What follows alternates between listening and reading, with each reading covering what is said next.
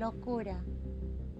Yo soy la hija de la bilis negra y el fuego, la novia de la oscuridad, el hada azul, la que conversa con Buda y Salomón escondidas, la íntima amiga de Baudelaire y Rimbaud, la que a media voz recita sus versos en París.